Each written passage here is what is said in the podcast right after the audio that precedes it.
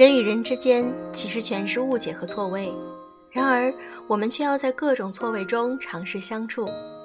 有时候我想，友好相处有时只是运气好而已，更多时候是一方放弃自己，选择了退让。其实那才是强大的一方。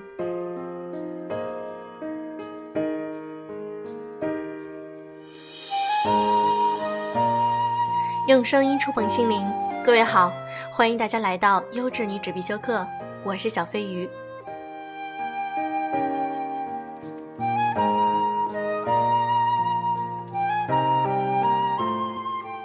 在我们现在这个社会，有很多对女性的各种条条框框。如果一位女性，她曾经结过婚，或者年纪已经很大却离婚了，她可能在寻找下一位伴侣的时候，会遇到很多的阻碍。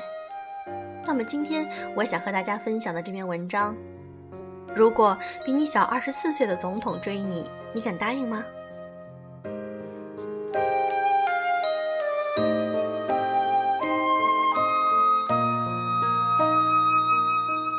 今天看到有人说，美国总统的爱情故事激励全世界的男性，法国总统的爱情故事感动全世界的女性。其实，越是优秀的男人。越是不会以年龄和婚否去衡量女人，只有女人才会给离婚的女人或者家里比自己小的男人的女人加上不堪的标签。不过是因为这样的一些女子刺痛了很多人将就的人生。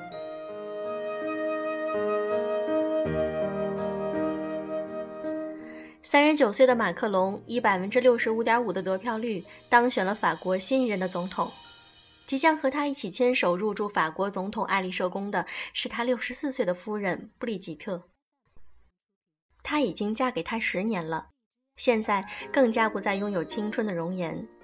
她带着岁月纹路的脸上去亲吻着丈夫，表示祝贺的一幕，恍如二十年前，初心不改，爱情将能永远。当年十六岁的马克龙爱上了女同学的妈妈，法文老师布丽吉特。虽被父母以转学立阻，但他扔下承诺：“待我长大，一定娶你。”坚持十余年的爱情长跑，在2007年终成正果。这段师生恋以婚嫁开始了新的传奇旅程。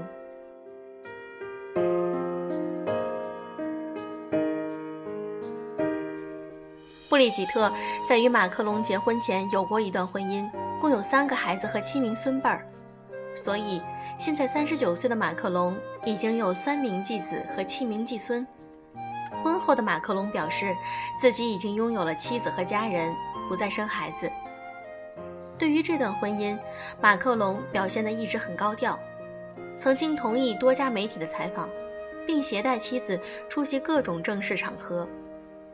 他三十岁结婚，三十五岁担任总统副秘书长，三十七岁担任经济部长。三十九岁，他参选法国总统获得胜利之后，他和妻子拥吻的照片迅速传遍整个世界。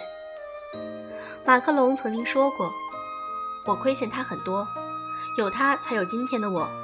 如果我当选，他会随我入住爱丽舍宫，并且担任某个角色。”马克龙的人生无疑是开了挂的，他当然也是才华横溢，关键还帅到人见人爱，花见花开。拥有这样男人的女人，该有怎样的优秀和自信，才能陪着他走进爱丽舍宫呢？闺蜜群里有这样的留言：原来觉得邓文迪牛掰，后来觉得小扎老婆厉害，现在才知道人生赢家是这位第一夫人布里吉特。她六十四岁了，站在史上最年轻的总统身边。有些中国女人一到三十岁嫁出去，未必过得幸福。忙着要嫁出去的也过得不幸福，四十岁的忙着捉奸骂小三，五十岁居然又接着被自己的孩子嫌弃。有钱没有女人的样子，没钱甚至没有了人的样子，只剩下和渣男同行，只会抱怨身边男人无能。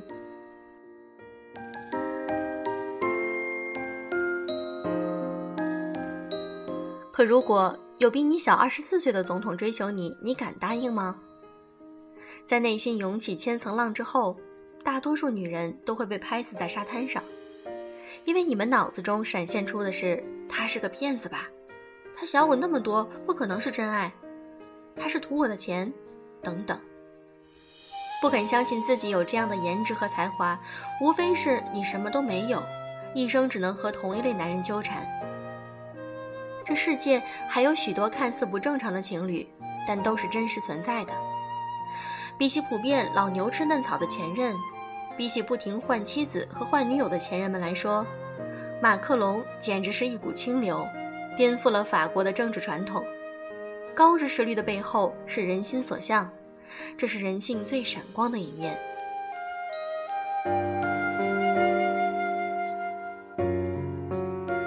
哪怕在以浪漫著称的法国人当中，也是十分罕见的。马克龙和妻子相差二十四岁的爱情故事，赢得了许多的法国女人的好感。他们觉得这称得上是对男权的一种报复，是女性觉醒最励志的教材。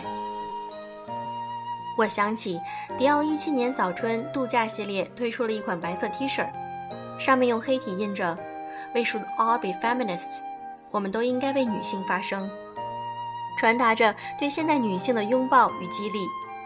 很多明星穿着它走在争取真正女权和男人一起努力尊重女性的路上，这或许也是值得每个女人都拥有的一份简单的时尚单品。即便我每天都在写身边发生的人和事儿。还是看到有同性读者不断留言，你说的都是些名人明星，生活中有更加繁琐的事情让我们无法打开皮囊。一个皮囊都顾不上的女人，更不会有心思去充实内在，居然还说的那么振振有词。别人至少在觉醒，你还在男人身边假装幸福。还有读者留言，你一直努力自律，什么都好，为什么还离了三次婚？你应该幸福才对呀。离婚的女人就是不幸福的，离过几次婚的女人一定不好，等等，这就是女人最喜欢给女人加的标签。更有趣的真相是，男人从来不在乎他爱上的女人离过几次婚，倒是女人听到别人离婚就想八卦，被男人侮辱了还要去捍卫有名无实的婚姻。男人已经在学习尊重女性，女人还在粉饰圣母婊，假装高尚。正因为我一直努力自律。我的人生和目标才会不断的获得提升。当身边的人对我构成了阻碍，让我感觉不到幸福的时候，分手和离婚就是一种对双方都负责任的选择。我狠狠雕琢着自己，离婚不过是把刀磨得更快了。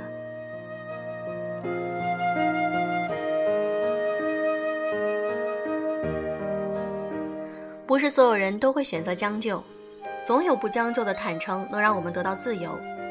不是所有的离婚都是因为背叛，总有爱到不能再爱的离散，让我们过得更好。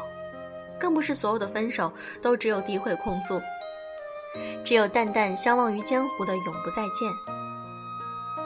越是优秀的男人，越是不会以年龄和婚否去衡量女人，只有女人才会给离婚的女人或者嫁了比自己小的男人的女人加上不堪的标签。不过是因为这样的一些女人过的样子，刺痛了很多人将就的人生。当有比我小十二岁的男人追求我的时候，反正我是答应了，所以换得了当下的幸福。我是个不需要男人每天说爱我的女人，甚至经常不必事事问询，心里有数就好。各忙各的，周末才有时间约会。但我固执的坚持，两个没有血缘关系的男女能相伴多年。靠的一定是爱情，而不是什么亲情。看到新闻中马克龙当选总统之后和妻子拥吻，我问他：再过十年，可能再强悍的健身和修炼都挡不住女人的容颜衰老，而你几乎不会和现在有什么太大的变化。那时候你还会爱我吗？他回答：好像我爱上你的时候，你就不比我老十二岁似的。再过十年也一样，又不会再多几岁。现在看来，再多十二岁也无所谓。好吧，我将继续我一生努力、一生被爱的奋斗之路。我也会坚持为女性发声，以便找到更多的同路人，彼此温暖和美好下去。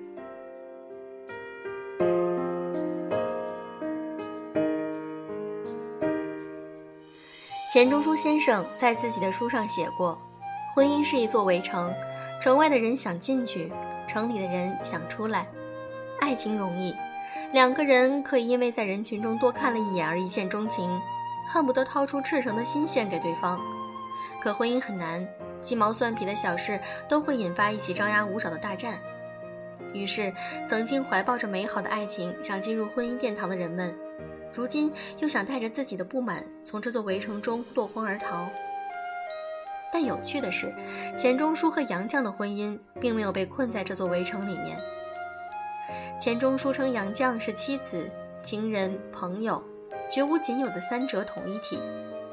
杨绛也曾坦言，夫妻该是终生的朋友，夫妻间最重要的是朋友关系，即使不是知心的朋友，至少也该是能够做伴侣的朋友，或者是互相尊重的伴侣。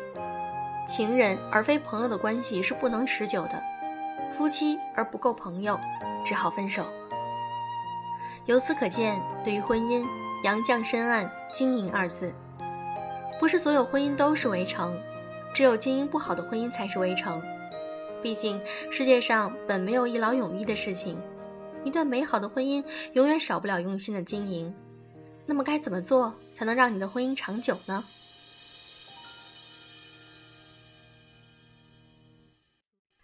学会倾听，保持高质量的交流。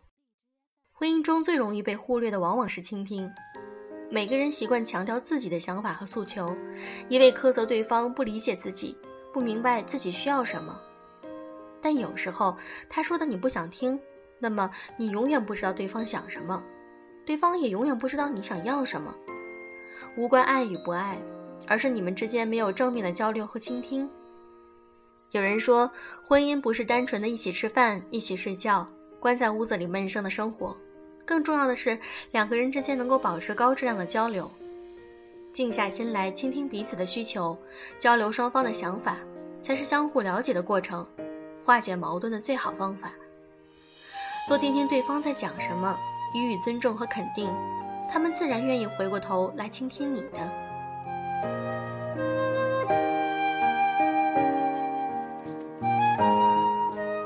不吝啬赞美，懂得欣赏对方。男人心里都住着一个小男孩，他们需要别人赞美来获得成就感，特别是来自于你的肯定。事实上，对他们至关重要。去朋友佳宁家吃饭，她老公为我们做了一桌的美味，我们赞不绝口，但都比不上佳宁一边用倾慕的眼光看着她老公，一边对每一道菜都夸赞一番来的热情，简直就是迷妹状态。她老公微笑着说。亲爱的，你都夸得我不好意思了，好吃就多吃点吧。随后给她夹了一只剥好的大虾，让我们好生羡慕。要知道，从前她老公根本不懂得煮饭烧菜，都是佳宁一天天夸出来的。可以看出，对另一半的鼓励不仅能够让他变得更加优秀，更值得的是，他会因为你的肯定，把你看得尤为重要。经营甜美的婚姻，总少不了称赞对方。所以，不要吝啬你的赞美，去欣赏对方的发光点，去鼓励他的每一次尝试。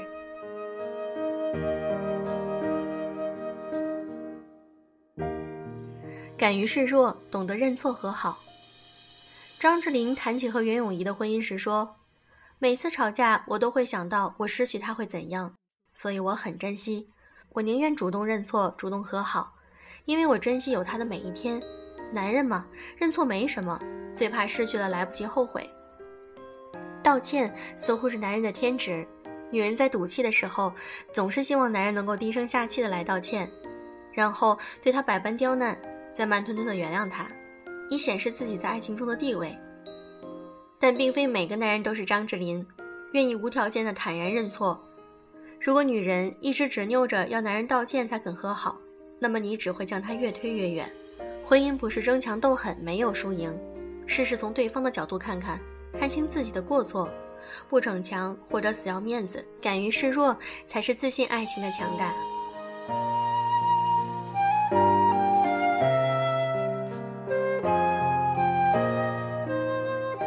看见对方的优点，更要包容缺点。黄磊曾经充满爱意地说出孙俪的缺点，坦白地讲。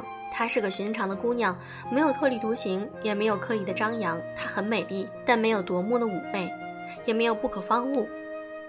在家务上，她不会做饭，也不善于手工，虽然洗碗一流。在工作上，她为了孩子和家庭，几乎放弃了演艺事业。可是，她放弃之前，也是一直懒散不努力，虽然他天赋极高。他把伴侣的缺点伴着优点来形容，看不出一点嫌弃，反而是心里有爱怜。其实这点上，男人和女人都是一样的，既要看到对方的优点，更要懂得包容对方的缺点。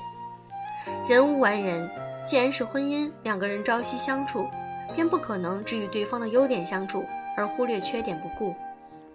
不乏有女人会因为男人的优点而爱得死去活来，又因为他的缺点而恨得咬牙切齿。你一味的抗拒他的缺点，只会徒增烦恼，磨灭爱情。不妨学会宽容和沟通，从优点的缝隙中去包容他的缺点。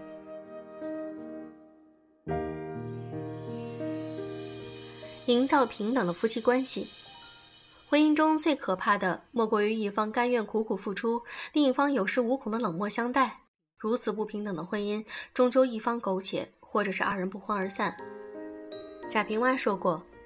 男人天生具有容易疲惫的贱的秉性，于是聪明的女人要使自己永远被男人看重，做了妻子永远获得丈夫的宠爱。她应追求的不是让男人占有，也不占有男人，和让男人占有也占有男人。转换这种关系是一种平等，一种自我的独立。女人在经济和思想上能够保持自我独立，不完全依附男人，也不苛求时刻的占据男人，是婚姻平等的前提。更好的是做到分寸，给双方多一点的空间，才能够有真正意义上的相互尊重。聪明的女人明白，平等的关系才能够造就好的婚姻，不是以你爱慕的眼光去仰视他，也不是鄙夷的俯视他，而是你们平肩看着同一个方向。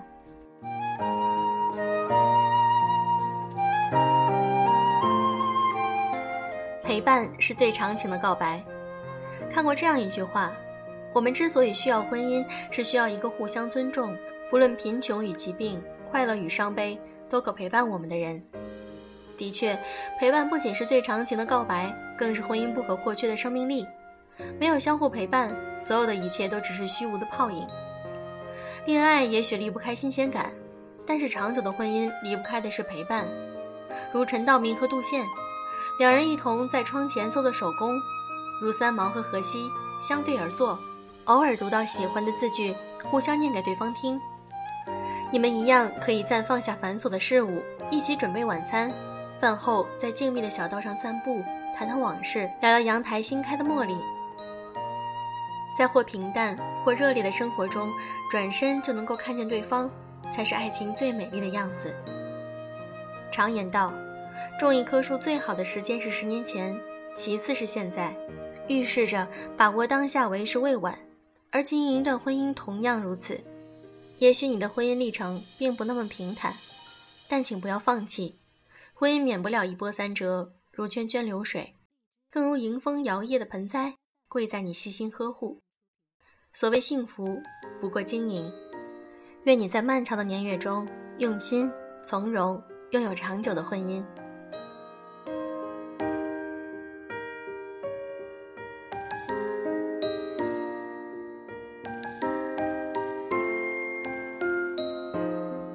者王洵的这篇文章给大家分享完了，里面提到了一些关于婚姻的相处之道。其实，在谈恋爱的时候，我们也可以学习到。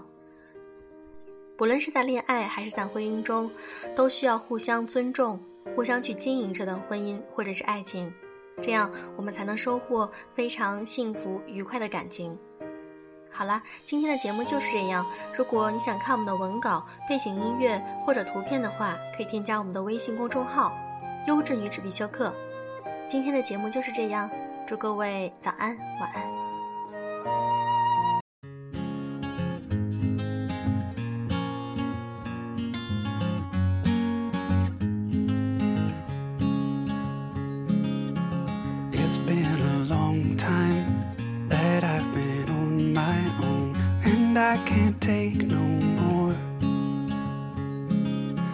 These winds are changing, they'll blow me through the storm until I see the shore. And I'm praying for someone to show me I'm not done. Sometimes I see your face. You've got everything